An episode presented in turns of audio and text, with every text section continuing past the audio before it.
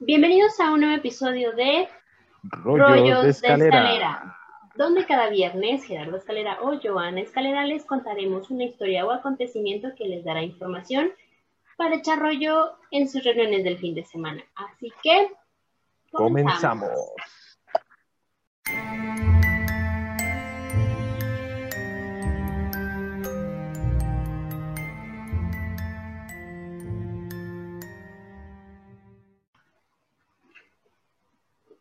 A lo largo de la historia, la humanidad se ha visto envuelta en querer conocer y encontrar una respuesta a los fenómenos físicos y naturales. A lo largo de la historia siempre hemos querido saber qué es lo que pasa. En muchas sociedades existían personas con poderes extraordinarios y sobrenaturales que podían dar respuesta a estas interrogantes. Estos hombres eran sumamente influyentes en las tribus, sociedades o comunidades antiguas. Estoy hablando de los magos y hechiceros. Ok. El día de hoy vamos a hablar acerca de estos eh, eh, misteriosos y místicos todavía dentro de esta temporada mística, eh, de estos seres que pues más, más que seres realmente eran personas que eran muy sabias y que eran las encargadas de esos poderes extraordinarios que se necesitaba para conocer estos fenómenos, la respuesta a estos fenómenos. Ok. Y antes que nada quisiera hacer un gran agradecimiento enorme, porque en un momento de la investigación me quedé estancada completamente, no encontraba mucha información. ¿De eh, desesperación? Sí, en un momento de gran desesperación y pues decidí hacer un, un tweet, bueno, no un mensaje, un mensaje a una persona que admiro mucho, José Antonio Badía de Leyendas Legendarias. Mil gracias por apoyarme con toda la información que eh, me mandaste sobre libros y fuentes para investigar. E incluso hasta su tesis me sirvió mucho porque ahí venían muchas, muchas, mucha, mucha información de mucha bibliografía de la cual me pude basar y mucha otra que me faltó. Pero mil gracias en verdad, José Antonio Badía, por ayudarme porque me quedé estancada. Y además he de confesar que esta investigación estuvo llena como de mucha magia. Eh, llegó ese momento, no sabía qué más hacer, investigué sobre esas fuentes que me, brindaron y además todavía me aparecieron más fuentes. Magia. Crean magia caos. Eh, crean o no, en verdad, gracias, este, porque la magia caos que nos explica José Antonio Badía sí existe. Entonces, mil gracias. Y pues bueno, con esta gran fuente, con esta gran ayuda que que me dieron, quiero comenzar a explicar qué es la magia. Y que es la hechicería, porque eh, se han malinterpretado mucho a lo largo de estos días, ¿no? Y a lo largo de toda la historia. La magia ha sido definida como la ciencia o el arte que enseña a hacer cosas extraordinarias en contra de las leyes naturales. Por eso es que se juzgaron como creaciones mágicas los descubrimientos de los alquimistas. Los alquimistas eh, bueno, existían y esas cosas que ellos descubrían eran malinterpretados como algo que era fuera de la ley natural. Según Oxford Languages, es el conjunto de conocimientos y prácticas con los que se pretende conseguir cosas extraordinarias con ayuda de seres o fuerzas sobrenaturales. En específico dejé esta definición porque tiene mucho que ver con la de hechicería. Ahorita lo vamos a ver. Ok. La palabra magia, que deriva del término mago creado por Zaratustra, Zaratustra, oh, Zaratustra. Lo, lo estuve ensayando, no me sale, que significa conocimiento o sabiduría, eh, confirmando así el carácter sagrado y elevado de esta ciencia metafísica. Según Alistair Crowley, lo dije bien, es la ciencia y arte de causar cambio en conformidad con la voluntad. La magia es una técnica cuya creencia se basa en poderes localizados en el alma humana y en el universo más allá de nosotros mismos. Una técnica que pretende imponer la voluntad humana sobre la naturaleza o sobre los seres humanos sirviéndose de poderes suprasensibles. Y aquí, eh, citando al mismo José Antonio Badía en su tesis La magia caos como proceso creativo y herramienta para la creación de piezas de arte, él dice, el principio de la magia es la de convertir la intención en algo material, es decir, al hablar de magia nos estamos refiriendo a la práctica de lograr materializar una intención en el plano real. Eso es la magia. Con respecto a la hechicería, según Oxford Languages, es el conjunto de conocimientos, prácticas y técnicas que se emplean para dominar de forma mágica el curso de los acontecimientos o la voluntad de las personas. Si recuerdan lo que mencioné del mismo eh, Oxford Languages sobre magia, nos dice que igual son conocimientos y prácticas para conseguir cosas extraordinarias, pero que en la magia se utilizan seres o fuerzas sobrenaturales y en la hechicería solamente es em, mover los acontecimientos o la voluntad de las personas. para que se logre lo que tú quieres, ¿no? Exacto, para que se logre lo que, lo que ya sea lo que tú quieras o lo que alguien más quiera, porque también la hechicería es como ayudar a otras personas. Eh, la teología la define como el arte de hacer mal a otros con poder con poder del demonio. Entonces, bueno, hablamos de la teología, ¿no? Presentando una clara diferencia con la magia, que tan solo pretende saber de las cosas escondidas. O sea, la magia solo quiere saber qué hay escondido, y la hechicería sí quiere hacer eh, cambios.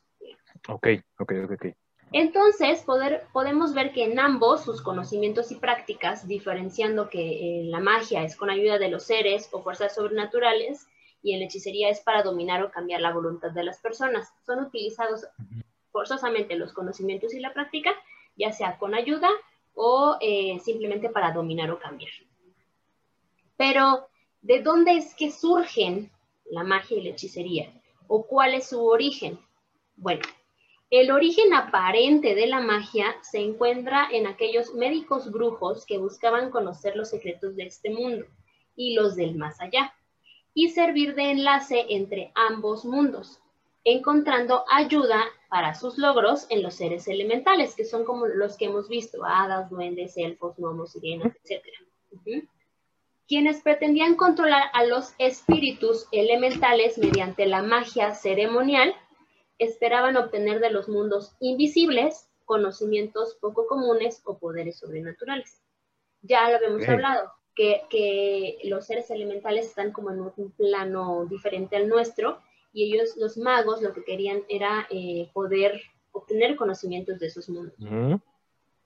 Para que el mago fuera capaz de alterar el orden natural de las cosas, debía conocer el nombre sobrenatural de una divinidad superior ya que conocía ese nombre, tenía el poder de llamarlo, evocarlo.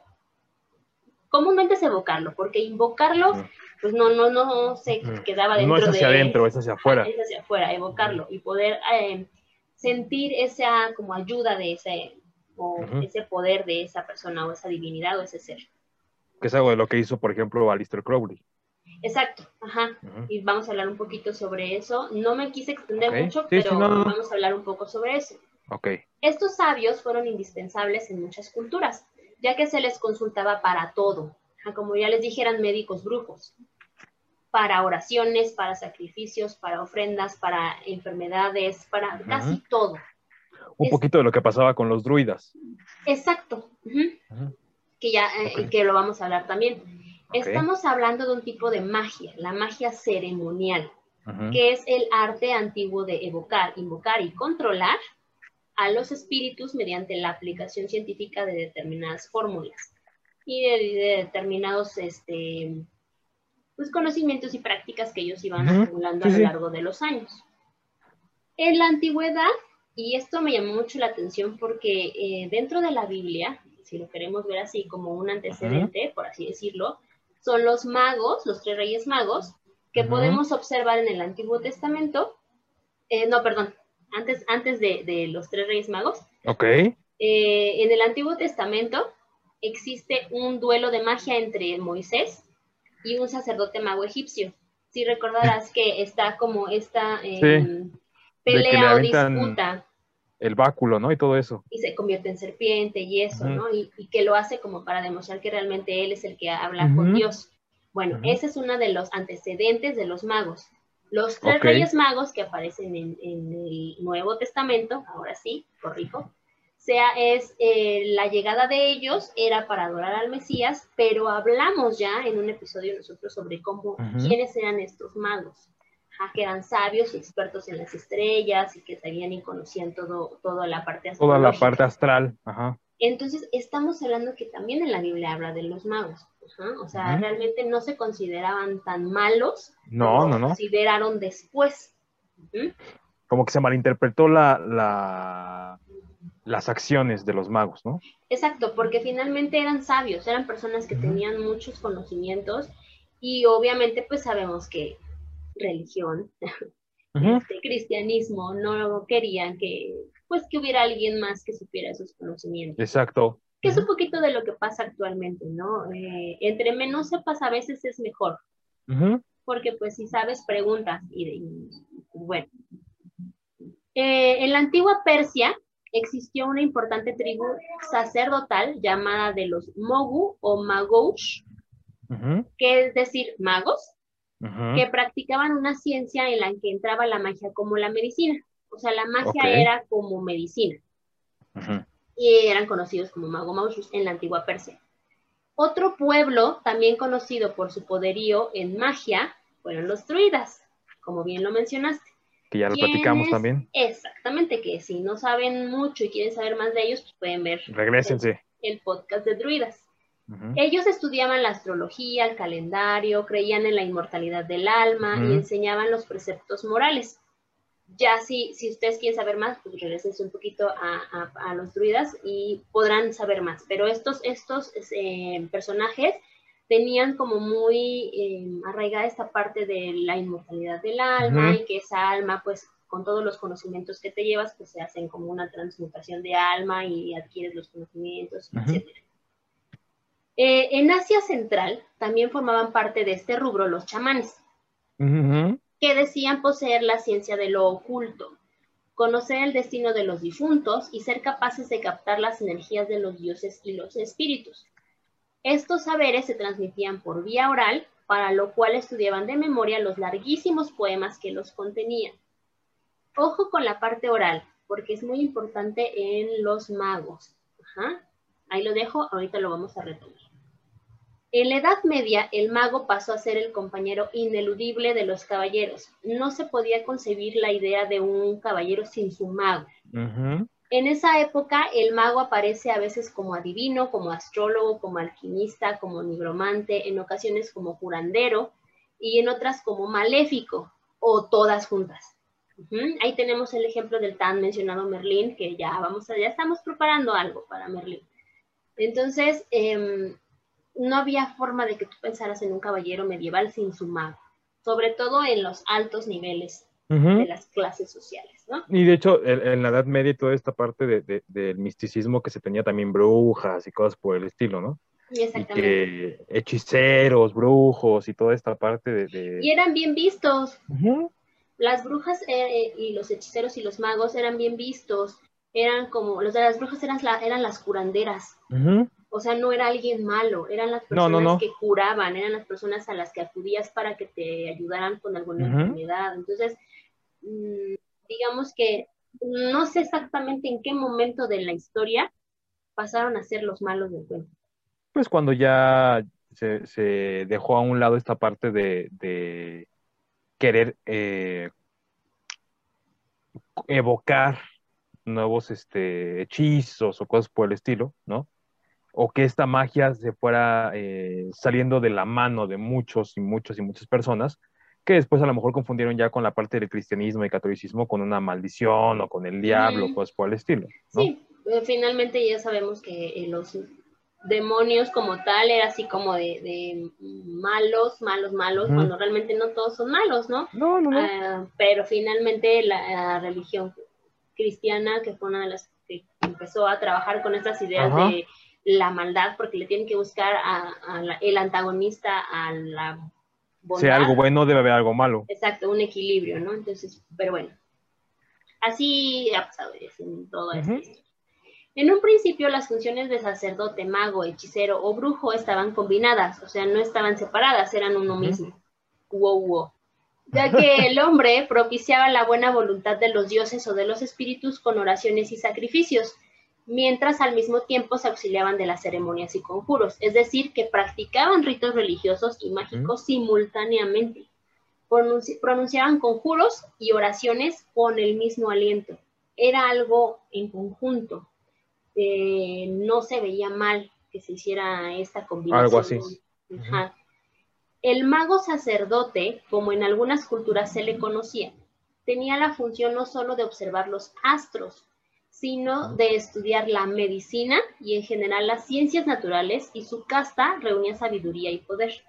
O sea, no solamente era cuestión de, ay, sí, voy a ver las estrellas y no, no, no, no. no, sino que también estudiaba medicina, estudiaba ciencias naturales, estudiaba todo lo que conllevaba eh, el realmente ser un mago sacerdote. El mago es el sabio, aquel que posee el conocimiento.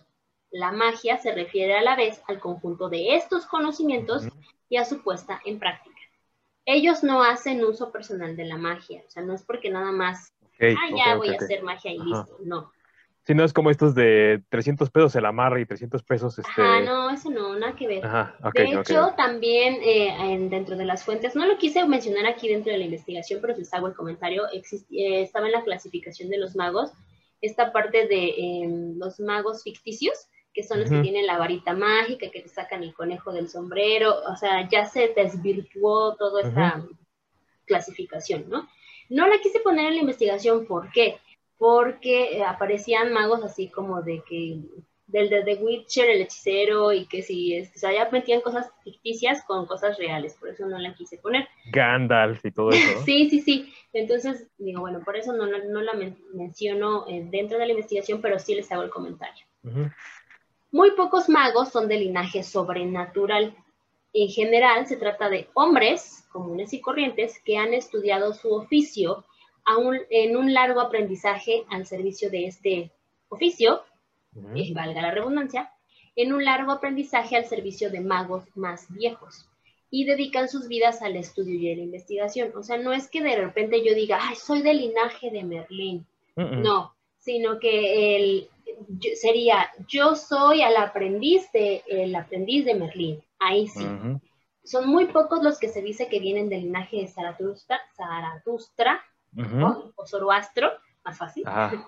Pues eh, son muy pocos los que se dicen que realmente vienen de ahí. Pero ¿por qué? ¿Por qué es que no puedo decir que soy del linaje de? Porque los magos nunca se casan. Y el celibato les ayuda a conservar sus fuerzas vitales. No se trata de una profesión hereditaria, no tienen hijos, son muy pocos los que tal vez pudieron haber sido, eh, bueno, que se padres. Y pudieron haber sido padres. Eh, se puede decir que como regla general los magos más viejos son los más capacitados. Son los que más conocimiento han adquirido a lo largo de su vida, porque han tenido muchos maestros, porque esos maestros han tenido otros maestros y les han, eh, heredado, eso sí, heredado los conocimientos a través de estudiar mucho. Y que aparte esta parte que decías, ¿no? De, de la voz, de lo oral, ¿no? el, mago mayor pues le pasaba ese conocimiento de manera oral al mago menor y así sucesivamente. Exactamente. El mago no es un medium. Ok, no, no te va a decir, vamos a hacer acá una No, no, no. No, no es un medium. Él se dedica a estudiar el cosmos. Puede ser astrólogo y practica rituales mágicos impone su voluntad sobre la base de sus conocimientos superiores del mundo y del universo a través de rituales, fórmulas y energías poco conocidas, pero sobre todo gracias al conocimiento y a la regresión cósmica. Ok. Es un personaje que debe estar en, en contacto con el mundo de los dioses y espíritus. Es una persona experta en el misterioso y oculto arte de la magia, y se dice que si es bueno, se le conoce como mago, en caso contrario se le denomina brujo. O sea, si se dedica, digamos, a lo malo, es brujo. Si se dedica a lo bueno, es mago. Ah, pero lo mismo, no hay una magia buena y una magia mala, simplemente es la intención. Sí, porque de hecho también eso, eso recuerdo que lo, lo, lo explicó en algún momento Badía, ¿no? y decía que, que, no hay magia blanca ni magia negra, más bien la intención que tú le pongas a, a la magia, ¿no? al hacer daño o al beneficiar a alguien, ¿no? Exacto, y de hecho me gustó mucho el ejemplo que puso. Un cuchillo es un cuchillo, no es un cuchillo bueno o un cuchillo malo. La intención que tú le pongas va a definir si es bueno o malo. Si tú lo ocupas para matar, será malo. Será si lo ocupas para cortar, será bueno.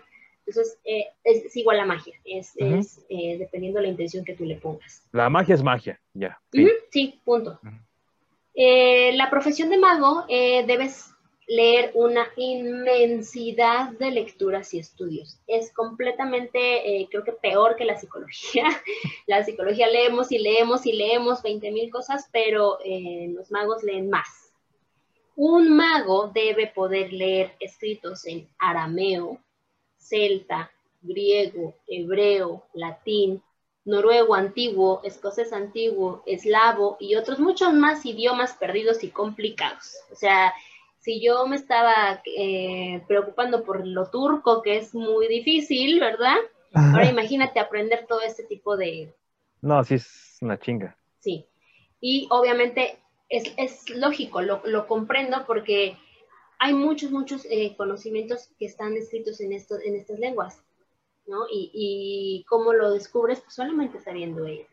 Y aparte, no es lo mismo que los leas en su idioma original a las traducciones. Que, que, ¿Te acuerdas que es lo que yo comentaba cuando dice lo de los este, druidas, no?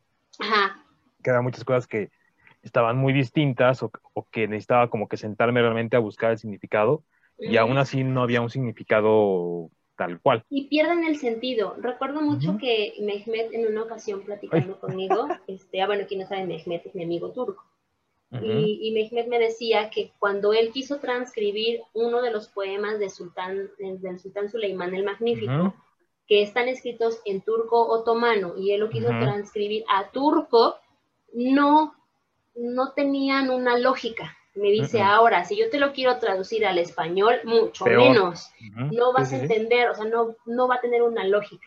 Entonces, si lo creo, tendrías que aprender a hablar turco otomano en este caso para poder entender lo que quiso decir el Claro. Entonces, ahora imagínate con el arameo, con el latín. Bueno, el latín está un poco más. Sí, no está tan complicado, entre pero. comillas, sencillo, ¿no? Que ah, como me arrepiento de no haber puesto atención en, en materia de etimologías grecolatinas. Grecolatinas. Ay, pero bueno. Eh, que hasta presté mi libro por debajo de la puerta a David, ¿verdad, David? Saludos. La quitó. Muy mal, muy mal. los libros que ellos podían estudiar son los libros que no se imprimen o se traducen, como ya les decía. No hay libros impresos de magia, no, están traducidos, porque era difundir la información entonces no podía caer en manos de cualquier persona. Pero eh, era ese el motivo por el cual el aprendiz tenía que copiar los libros de su maestro y formar su propia biblioteca. Es decir, yo tengo a mi, a mi maestro, yo le, le, escucho lo que me dice, yo lo escribo como lo entiendo, digamos que es como un recetario, ¿no? Que, que de hecho es, esto que acabas de decir se ve mucho en la película de La espada en la piedra cuando Merlín saca sus libros y sus papiros y, todo esto, ¿no? De una biblioteca en la que es personal. Y aparte le dice a, Grillo, ¿no? Le dice, toma, lee todo esto, ¿no? Y le pone montón, montones de libros que tiene que leer, porque eso es lo que hacían con los aprendices. Y además, es como, yo digo que es como un recetario. Mi mamá me da una receta y yo la copio como yo sé o, como yo le entendí que se tiene que hacer, ¿no? Como yo creo no, como yo le entendí que se tiene que hacer y yo lo que observo, ¿no? Por ejemplo, mi mamá es muy de cuando haga ojitos, ah, entonces ahí pongo cuando haga ojitos y si alguien lee mi recetario que dice cuando haga ojitos, van a decir, ¿qué pedo? ¿Qué son los ojitos, no? y eso ya es de cada quien. Entonces yo me puse a pensar que si yo hiciera un grimorio, por ejemplo, que es el libro de los hechiceros, pues nadie entendería mi letra. Entonces, punto a mi favor. Al mago se le considera como el equivalente masculino de una bruja. Los magos recurren a espíritus benévolos para actuar eh, sus hechizos. Suelen, precisamente por esta, esta situación de recurrir a espíritus benévolos, trabajar mucho con las hadas, que las hadas, ya sabemos y ya lo platicamos en el capítulo de las hadas, no se van a relacionar con espíritus malos.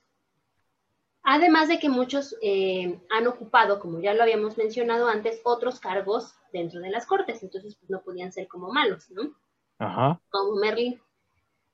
Muchos aprendices abandonan la profesión en los primeros grados, no avanzan, porque comienzan como en psicología. Exacto, pero fíjate, es que esto está muy interesante, porque ¿por qué no avanzan? porque comienzan a ver lo delgada que es la línea o la cortina que separa lo natural de lo sobrenatural. O sea, está súper delgada la cortina. ¿ah? O sea.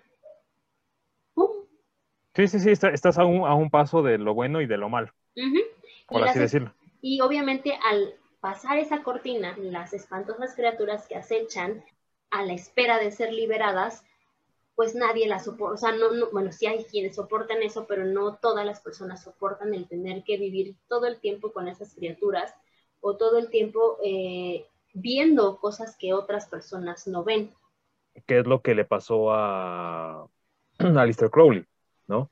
Cuando invocó a los demonios y estuvo ahí tratando de, de sacar la información, etcétera. Y a lo mejor está padre.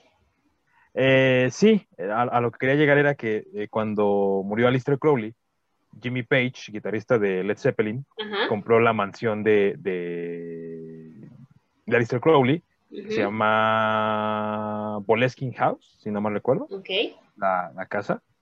Y el güey decía que pues cuando llegó, pues era así de, ah, pues está súper padre, ¿no? O sea, estoy viviendo en un museo prácticamente. Sí, no, pero a los dos, tres días empecé a escuchar eh, gruñidos de bestias, empecé a escuchar voces. Entonces, e, el güey fue así de, pues me quedo aquí un mes para habitarla, pero bye bye, ¿no? Porque empezó a, ver ya muchas cosas que, hasta energía, ¿no? Había una energía muy... Y eso que él no invocó y evocó a nadie. Se quedaron pues las energías ahí.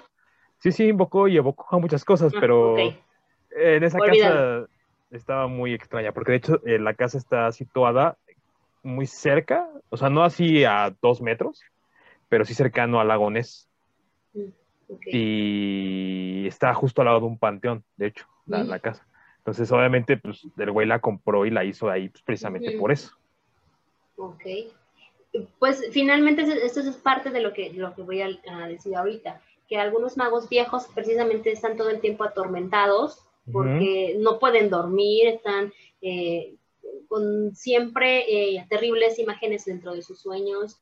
Eh, a lo mejor en algún momento eh, están aparentemente despiertos, pero están en otro plano o están dormidos y están en otro plano, ¿no? O sea, imagina estar siempre constantemente abierto a ese plano superior del que hablamos en las hadas, ¿no? O sea, siempre puedes ver cosas que otros no pueden ver, ¿no? Eso me recuerda, y perdón, voy a hacer una burrada yo, pero bueno, tengo que decirlo, eh, para um, un poquito más coloquial, que todo el mundo comprenda, a ver si, sobre todo algunas de, mis, de, las seguidoras que son mujeres, hay una eh, parte en una de las temporadas de Diarios de Vampiros, de Vampire Diaries, espera, donde se supone que se abre ese plano, ¿no? Y entonces pueden ver a los muertos y, y es una situación en la que pues, no está nada agradable que puedas estar conviviendo con seres que no, Sí, perdón, disculpen, es una, una, una referencia a lo mejor un poco muy demasiado coloquial, muy demasiado popular,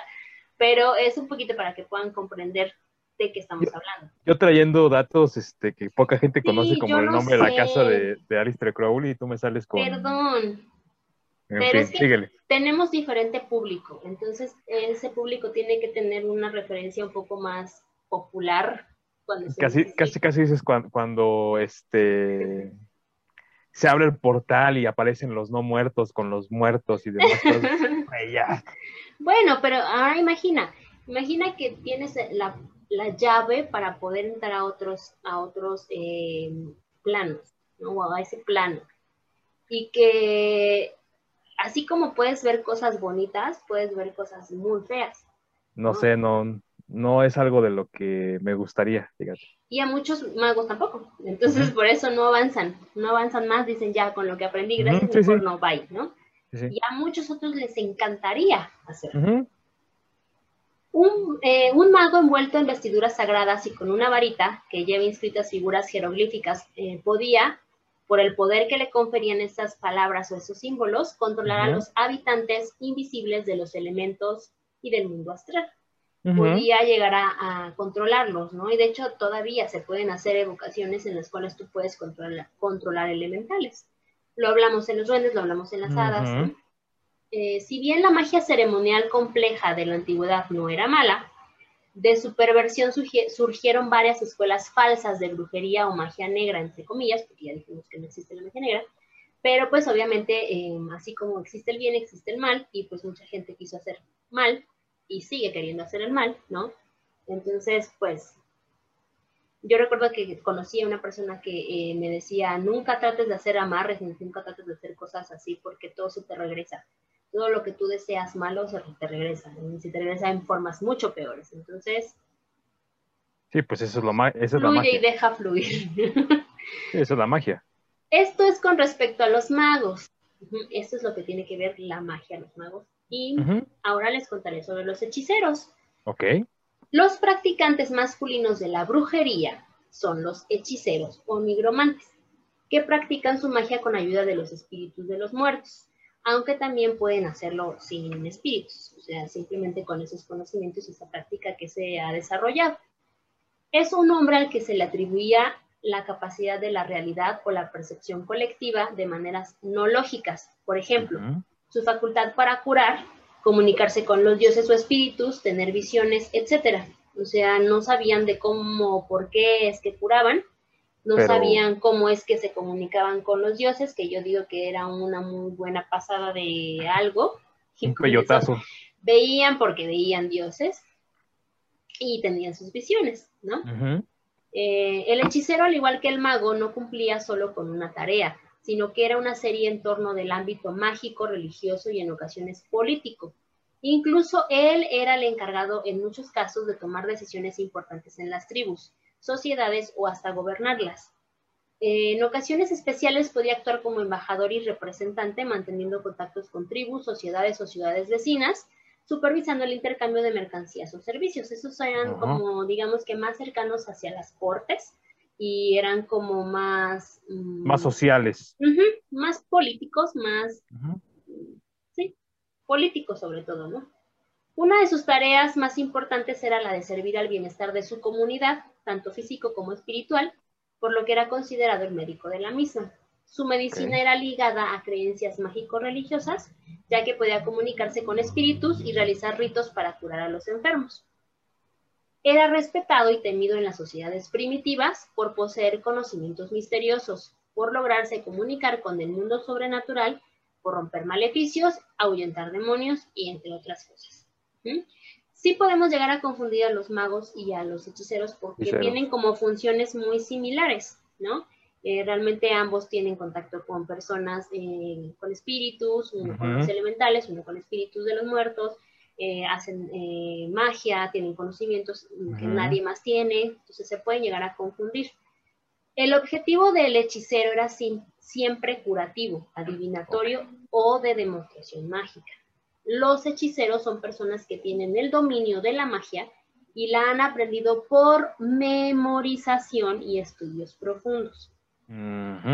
Todo lo memorizan. Usan magia antigua, especialista, eh, es un especialista de la magia y se sirve de esta para lanzar hechizos.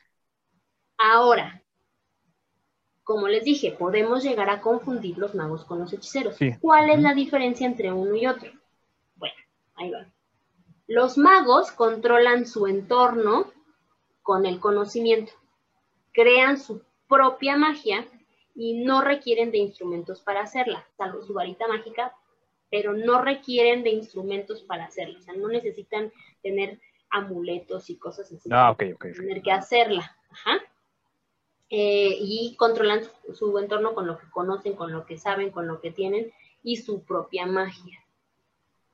Eh, digamos que es como, voy a inventar a ver qué voy a cocinar y le echo ingredientes que nadie más le ha echado. y estoy creando algo. En cambio, los hechiceros son personas que estudian la magia y la dominan, estudian los libros y copian los hechizos y por lo general usan instrumentos para lanzar los hechizos. O sea, aquí no solamente es crear, o sea, eh, copio lo que ya alguien hizo y lo domino, y ya que lo domino, entonces ya lanzo el hechizo. Ok. Esa es la diferencia entre uno y otro. Digo, podrán existir otras más, a lo mejor puede haber alguno que sea junto con pegado, pero... Digo, al final del día es, nada más la, parte de cómo llevan a cabo el ritual, ¿no? cómo llevan a cabo la magia. Sí, sí, sí, sí, porque finalmente hubo en varias culturas que habían magos hechiceros, magos hechiceros médicos, magos hechiceros médicos sacerdotes y así, ¿no? Y a lo mejor todo era en uno solo. Y, Sí, sí. y no está mal, Mm, Ok. Puedes sí, aumentar tus poderes. Digo, lo, lo único, lo único quizá controversial sería que uno era como más social, más político, como decías, pero otro era más como ermitaño, por así decirlo, como más propio de sus, de sus ideas y más eh, máster de Sí, la de parte. hecho, la mayoría de los magos, como lo vimos en los druidas, no les gustaba como andar aquí y allá y que todo el mundo los viera, sino eran más, eh, sí, como tú dijiste, ermitaños, más centrados en sí mismos, eh, más de estudiar la naturaleza, no era como de estar tanto en la sociedad. Si eran buscados, pues tal vez los encontrabas, tal vez no. Eh, eran como más... es que individual. imagínate todo el tiempo estar escuchando voces y todo el tiempo estar escuchando y viendo cosas, pues yo creo que te confundes entre que lo que es real y lo que no. Entonces era, era mejor estar en un lugar aislado, Aislado. Ajá. en donde si escuchas tu nombre, pues sabes que son tus seres los que te están hablando y no es la vecina, ¿no? O sea, Claro. entonces sí creo esa parte que es como la diferencia también, que son más introvertidos, más dentro de sí, y los hechiceros no, los hechiceros eran como más, mm, Más de mírenme, mírenme. ajá, y como tenían mucha eh, parte de ser curanderos y medicina y cosas así, pues El era lógico, reconocimiento. era lógico que estuvieran más cercanos como de reyes o de algunas tribus, El reconocimiento, al final del día. exactamente. Y bueno, eh, algunos magos hechi- hechiceros que son tipificados como reales, Les traje algunos, les preparé algunos, no son muchos, porque pues por cuestiones de tiempo tampoco me puedo extender a contarles 80 todos los que encontré, y también hay unos que no son. Ok. Pero bueno, Ok, ok. dentro de estos eh, magos y hechiceros tenemos a Paracelso, Para Celso, ajá. ajá, que es, ay Dios, a ver su nombre. Theophrastus Philippus Aureolus Bombastus von Hohenheim, El Bombastic para los cuates. el Bombastus, que Ajá. es un médico astrólogo, astrólogo, Ah, pues sí, para la época sí, estaba, estaba muy uno cabrón. sí también es un astrólogo, Ajá. botánico y alquimista que nació cerca de Zurich, Suiza. Creía que las plantas y minerales tenían fuerzas ocultas y que solo un médico inspirado por Dios podía reconocer y separar estas fuerzas y era un poder espiritual para sanar. Ok. O sea, como que siento que la- él sentía que le hablaban las plantas y los minerales y les decían, yo curo el cáncer. Y se movía la planta así y entonces decía, ah, este es para Tómame. el cáncer. así, así como que... Y, por allá un, un, este, no sé, el oro le decía, yo te puedo revolver la, la vista y así, ¿no? No sé, Yo puedo envenenar. ajá, pero que solamente quien tuviera realmente el conocimiento por sí, sí. Dios era el que podía hablar con estas Ok. cosas y poder encontrar el poder para sanar. Como un tipo Doctor Dolittle. Ándale, más o menos. Ajá. Para él, las posibilidades, las posibilidades, las posibles causas de las enfermedades eran la acción de los astros, la acción tóxica de los alimentos, la herencia y la constitución, ciertos factores anímicos y la voluntad divina. Esto sí está comprobado con la parte psicoso- Sí, psico- sí, me fue la palabra, psico- ¿Somática? Ajá, gracias, psicosomática. Estoy teniendo problemas cañones con las palabras. Ok, Traes este lag, pero cerebral. Sí, así de, "Ugh". es que sabes qué? que mi hámster está corriendo y de repente se cansa y otra vez así. Eh, que sí, tiene que ver, digo, no tanto con los astros, ¿verdad? Pero eh, sí, a lo mejor con los alimentos que comes, tu complexión, si eres delgado gordo, eh, tu herencia eh, genética. O sea, él descubrió esta parte de lo psicosomático. Entonces sí, Ok.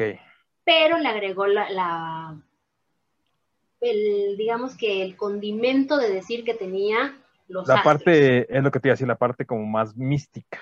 Ajá. ¿no?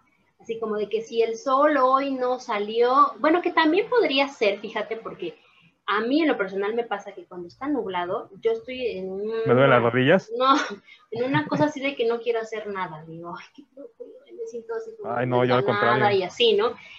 Entonces puede ser, Puede ser, pero eso también no sé si sea de cada quien. ese es, ese es Paracelso, ¿ok? Ok. Ay, sus nombres, hay otro, otro nombre. Paracelso. Elifas Levi. Alphonse Louis Constant. Gran mago y cabalista francés, autor de libros como Magia Trascendental, su doctrina y ritual que influyó en la Orden Hermética del Amanecer de Oro del siglo XIX, estuvo en los Rosacruces, que era una sociedad secreta mágica de Alemania. ¿Ok? Es Elifas Levi. Ok. Me estaba confundiendo con otro, ajá. No. Una de las que ya había investigado mucho y la verdad me, me, sentí como rara cuando la investigué porque justo nació el mismo día que yo y dijeron que era así como que podía ver cosas sobrenaturales y dije, ah, caray, por el día. Y estoy hablando de Elena Blavatsky. Ah. Ajá. y es una escritora ocultista y teósofa rusa, fundadora de la Sociedad Teosófica, poseía el don de la clarividencia, aunque fue catalogada como impostora y charlatana. Algunas de sus obras son La Doctrina Secreta y La Voz del Silencio. Elena Blavatsky es una de las que habla un poco sobre la Antártida, sobre Lemuria. Entonces, este...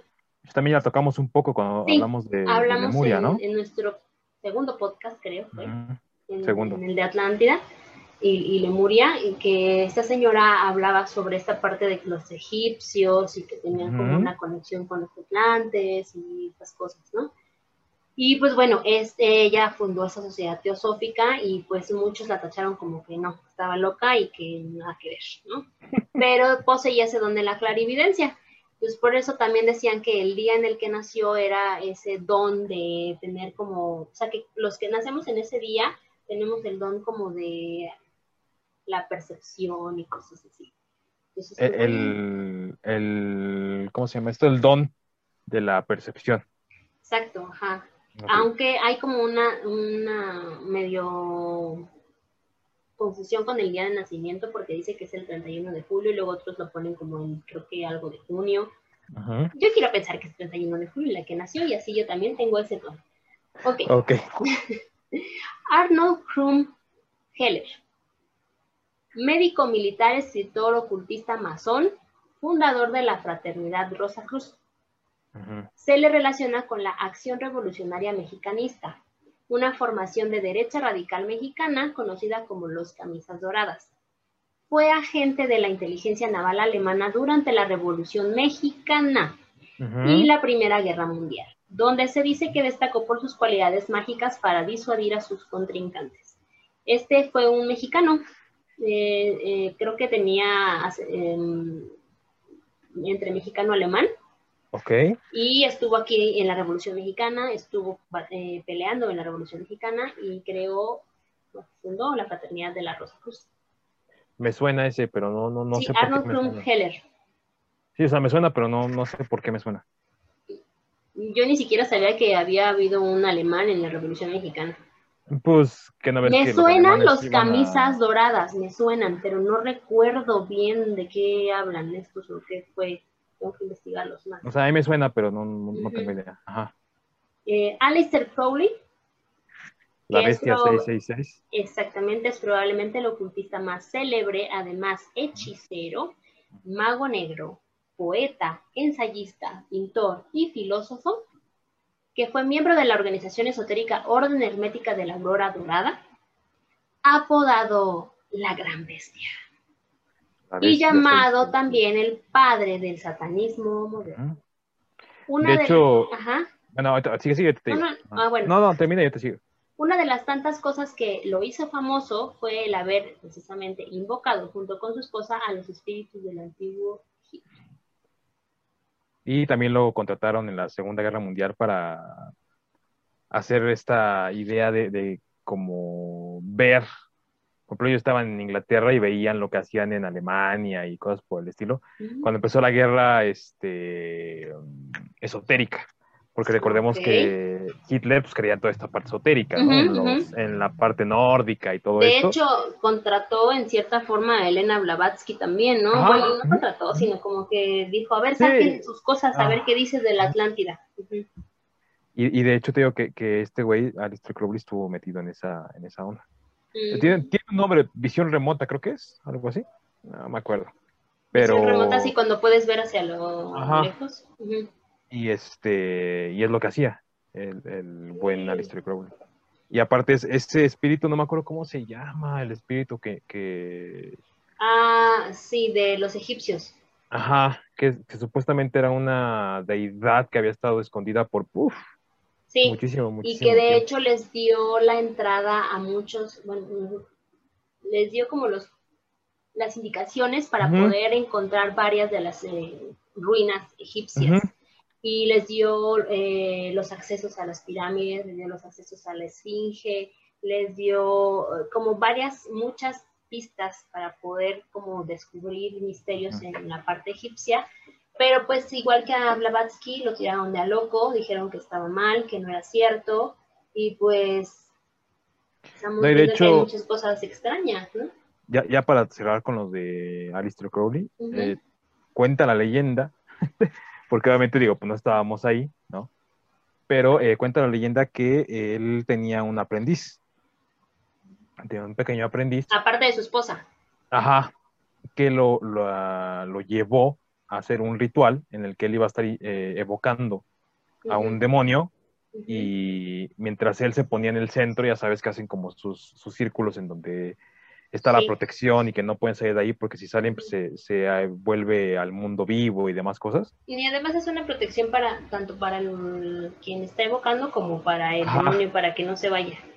Pero dicen que era tan poderoso que incluso el mismo, este...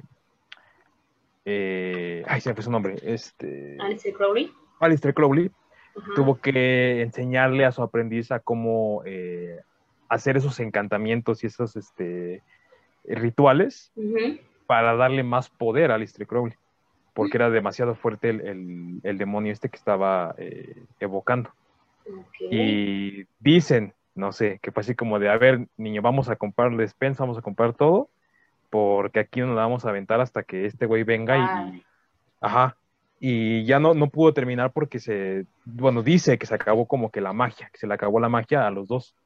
O sea, como que se les acabó su mana, así de, de- fuerza, y no pudieron sacar mucha información, pero dicen que eso fue lo último, último que hizo Alistair Crowley. O sea, ya estaba Mm. viejito, y eso fue lo que, lo que logró hacer, o sea, evocar este demonio y que tuvo que enseñarle inclusive al aprendiz eh, ya magia así muy, muy, muy, muy, muy fuerte para ya poder de un hacerlo. nivel muy cañón, o sea, ya un nivel prácticamente leyenda Ajá. para poder mantener a raya al, al, al demonio. Estoy Bueno, darle poder a Alistair Crowley. Estoy buscando precisamente el, el al, demonio, al, espíritu ese que dices de Era uno cabezón, de eso sí, egipcio. de eso sí me acuerdo. Porque sí lo, sí lo, este, Sí, sí lo, lo logró este... y fue con su esposa. Fue con su esposa. Su esposa también le ayudó a poder, eh, pues, eh, evocarlo. Y de hecho también estuve leyendo que tuvo mucha influencia con eh, Led Zeppelin y con Ozzy Osbourne en la música. Mm, más que con ellos Zeppelin. pusieron este pusieron en su una canción, creo, hicieron una canción o una portada y algo así. No, lo, lo que pasa es que eh, estaban muy relacionados a- Alistair. Crowley con, con Led Zeppelin porque Jimmy Page era muy, este, muy fanático de las ideas de Alistair Crowley. De hecho, se vestía como Alistair Crowley y tenía todas estas ideas de. Alistair Crowley. Entonces el güey lo que trataba era como de, de- de llevar ese, ese punto, ¿no? Pero el problema es que, bueno, dice eh, Robert Plant, el vocalista de Led Zeppelin, que, digámoslo así, que cuando él se fue a vivir al, al- a esta casa de Boleskine House, este...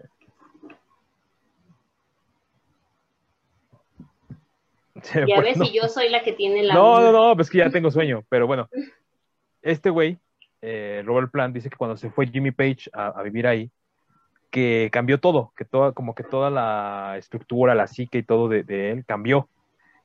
Y que de hecho dicen, dicen que Jimmy Page hizo un encantamiento, ¿no?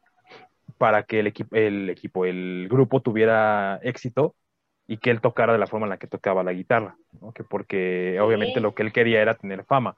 La única este, diferencia entre, Alistair Crowley y, perdón, entre Roger Plant y todos ellos, a diferencia de Jim Morrison eso, es que él no pactó muerte, sino lo que él pactó es que si se moría alguno de los de la banda, se separaba la banda y se acababa el éxito. Y es lo que pasó. Se murió el, el baterista este, Bonzo, que no me acuerdo bien su nombre, pero sé que le decían Bonzo, y pues acabó la magia. Y hasta la fecha, este, eh, por eso es que dice Robert Plant que él no quiere regresar a Led Zeppelin porque dice que Jimmy Page tiene una, una aura como muy, muy rara, ¿no? De esta magia wow. extraña. Pues es que finalmente yo creo que todas las personas que tienen que ver con este, energías, uh -huh. pues eh, hay, siempre, siempre, siempre, siempre se nota esa energía, ¿no? Yo soy muy como de percibir percibir esas energías y luego hay personas que sí dices, no está, no sé por qué me cae mal, pero hay una energía uh -huh. que me choca, ¿no? Uh -huh. Me choca, me choca, me choca. Y, y, por más que dices, bueno, no se ve mala persona, pero no puedo. Ya encontré el nombre del, del, este, del... del dios, Aiwas. A ver, Aiwas. Aiwas. Aiwas, era, era el sí, nombre. que era un dios antiguo, o sea, no, no era, no era un rey, ni era un faraón, no. Era, no, era un dios el que... Ajá, era un dios antiguo, se llamaba Aiwas, y era una madre como muy cabezona, uh -huh. según me acuerdo. Y ah, también lo que, viste. En, hay una imagen, no sé si sea ese, famosísimo Aiwas, pero yo lo vi. ¿En qué momento en... lo evocaste que yo no me No, no, no, no, no, esa madre sí le tengo como mucho respeto, porque también en, este libro que hizo Crowley, que se llama No sé qué de la ley, uh -huh. no, no, recuerdo el nombre, ahí es donde venía todas estas evocaciones que él hizo a ese particular eh, eh, Dios uh -huh. y todo lo que le dictó, todo lo que le, le hizo como que ver y entender del, del universo, uh -huh. de la magia, del todo, ¿no? Y prácticamente, por eso es que Alistair Crowley es como el... Como o sea, el sí, master, eh, ¿no? He de reconocer que una vez me senté a leer un, un, texto de Alistair Crowley, pero así como me senté a leerlo fue así de ¡ping! le cerré. Porque no, no, no le entendí nada. O sea, tiene, tiene unas ideas muy. Um, no, no, no fumadas, sino que son unas ideas que, pues, si no estás en el medio o, o no entiendes la terminología y todo esto, está muy cabrón de, de entenderle. O sea, uh -huh. eh, todos, todos, todos, todos hemos pasado por esta idea de querer hacer este sí, sigilos sí, sí. y magia y todo, ¿no? Entonces, esa idea fue así como de, a ver, voy a sentarme a ver, a ver qué dice Alistair Crowley. No, o sea, fue así como de... Pues de hecho está en los, no tengo, los noventas, no, ¿no? Aparecía en las... Voy a sacar mi edad, voy a... Ahí no dan cuentas, nada más, por favor. Este, en los noventas en las revistas Tú y en las revistas este, 15 a 20 venían así de hechizo para que el chico de tus sueños te haga caso. Y este, quiere, de hecho yo tengo unas, ay, unas runas este, de, de un 15-20, sí, sí. creo, ¿no? O, y un tarot igual 15-20, o sea, porque antes era así como muy de, ay, sí, la magia, y, y pues lo, siempre lo... ha sido y siempre ha existido y siempre existirá ese, esa curiosidad. Lo increíblemente extraño es esta parte en la que todo, todo mundo creemos que es muy fácil. ¿no? Sí, no, no está fácil. Y, y, ya vimos ahorita que evidentemente el estudiar todo esto pues, te, te requiere toda una vida, ¿no? Y, y, lo mismo le pasó a Lister Crowley, ¿no? Esta parte de decir, me voy a, a, meter al bosque, me voy a ir a meter a esta, a esta casa, ¿no? Y de hecho, él, él, su motivación por la que se había ido a encerrar a esta casa fue porque quería hacer todo libremente, o sea, sin sí, que afectara sí, a nadie. Uh -huh. No, que, sin que afectara a nadie, o sea, era evocar, estar este, haciendo... Eh... Pero finalmente, como dice Rupolstinsky, toda magia tiene su precio. Uh -huh. Toda toda, uh -huh. toda tiene su precio, en buenas proporciones, malas proporciones, pocas, muchas, demasiado, eh, todo tiene su precio. Entonces, toda magia que tú practiques, buena, mala o la intención que tú le pongas, pues tiene su precio, bueno, malo o la intención que le pongas. Eh, pues más, más, bien yo creo que la, la, parte en la que tienes que sacrificar algo por algo, ¿no? Tienes que dar algo por, por eso que quieres, ¿no? Eh, bueno, yo lo entiendo así porque es, es, como, como lo que hizo Odín, ¿no? Que Odín dio su ojo por sabiduría, ¿no? A cambio de sabiduría. Entonces, obviamente es como te doy algo, pero tú que estás dispuesto a dar por ese, eso que te estoy dando, ¿no? eh, algo que realmente valga la pena, ¿no? Que trates bien eh, también, por ejemplo, a ese ser elemental, ¿no? O sea, lo que les decía, no, no quieran crear su duende por crearlo, ¿no? Que por eso no te dan la receta exacta. Porque pues no se trata de que, ay, ya tengo mi duende, ah, uh, ya tengo mi hada, uh, no, o sea... No, y de hecho las historias así, pues, radican hasta inclusive en la, en la alquimia, ¿no? Recuerdo una historia, no recuerdo los nombres de los, de los protagonistas, ¿no?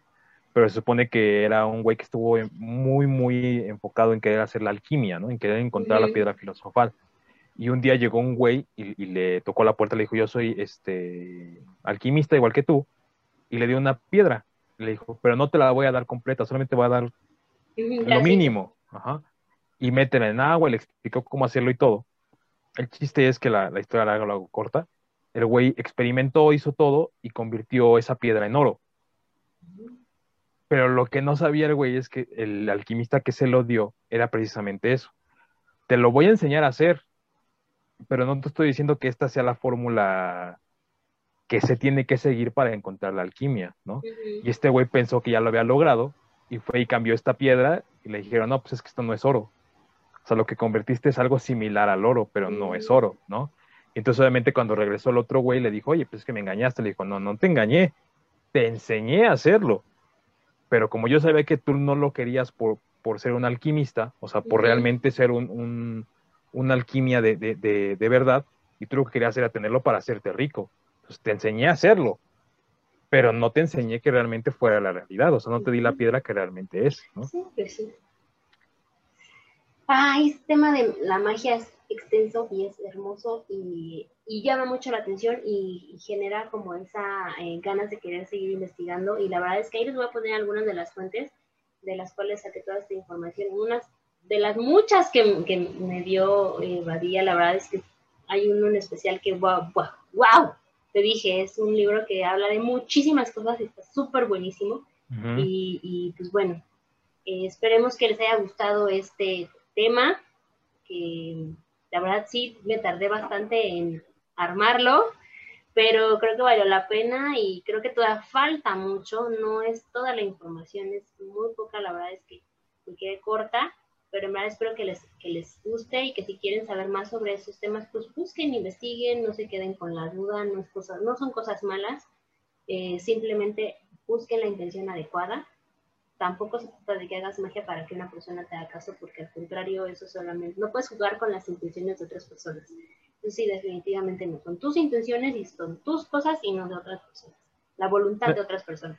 Incluso es lo que yo te decía, ¿no? Cuando, te dije que yo me senté a leer la, Biblia satánica, ¿no? Que yo decía, puta, pues es que es algo como muy raro. No, realmente es algo, una literatura que al menos yo recomiendo que lea a la gente, ¿no? Es ampliar tu criterio te abre muchas, muchas cosas. Lo mismo aquí, ¿no? O sea, esta voluntad que, que tú quieras también ponerle las cosas, porque muchas veces deseamos y deseamos y deseamos, pero no le pones la voluntad por, para hacerlo, ¿no? O sea, esperas que alguien apunte con su gran dedo y te diga, aquí, aquí, aquí es donde Como voy a lo que yo pensé así con magos y hechiceros, así, sí, es un tema súper fácil, ¿no? Hombre, qué bárbaro, voy a encontrar un montón de información. No, no, no, porque, no, porque no es... Que buscarle. No, porque no es, no es como que una mano mágica de repente pega así, ¿no? Y, no, y además es como dice, ¿no? No hay tanta información precisamente por lo mismo, porque pues, no puede caer en manos que no.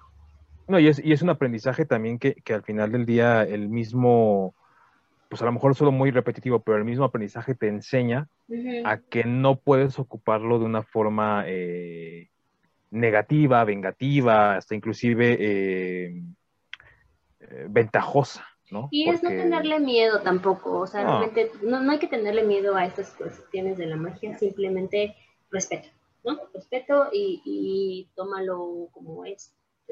Yo, creo que es, es, es, es, parte de lo que deberíamos de aprender todos, sí. de hacer nuestra voluntad, pero que hemos dejado a un lado y muy, muy, muy a un lado por la parte de las creencias religiosas y las creencias este, pues, culturales. Y ya vimos que hasta en la Biblia existen los magos, entonces realmente se mencionan, se, se ellos vinieron a, darle un tributo al Mesías, entonces, digo. Sí, sí, sí, o sea, es, es eso. Investiguen, lean, como se los digo siempre a mis alumnas, no se queden con solo lo que les dicen, sino ustedes formen un criterio, formen un, pensamiento y tengan bases en que fundamentarlo, no nada más se trata de que yo lo escuché, no, o sea, sí, está padre que lo escuchaste con nosotros, pero nosotros tampoco somos los expertos, ahí hay fuentes, lee esos, esas fuentes y tú seguramente tendrás otra opinión diferente a la nuestra. Entonces, hay que forjar el criterio.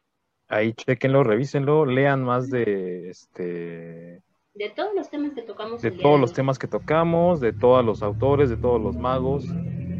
Y pues ahí coméntenos, díganos qué les pareció, díganos si les gustó, díganos si quieren saber más sobre estos temas, ahí ver otros, otros parecidos o similares a esto. Eh, y pues síganos en todas nuestras redes sociales, compártanos, denle like. Y eh, mil gracias otra vez a José María, mil, mil gracias en verdad. Y saludos también a nuestros eh, fans destacados, Elsa Saavedra, Anne Banderas, este, que nos comparten todo el tiempo. Y esperamos que les siga gustando esto que estamos haciendo. Exactamente, y vienen muchas otras cosas muy buenas también, este, así que espérenlas. Y nuestro amigo chileno todavía no se comunica con nosotros. Amigo chileno, por favor. No sé quién sea todavía. Amigo chileno, contestamos. Este, manifiéstate. manifiéstate. manifiéstate. vamos a, vamos a ver la manera en cómo evocarlo para que nos, para que sepamos quién es. Ahorita voy por mi cabeza de venado y me pongo a bailar. o con tu cráneo ahí, dice que traes. ¿Este? No. No, pues va a sacar mi, mi cabeza de, de, venado y mi traje de. cuerno y este. Sí, me voy a poner a bailar.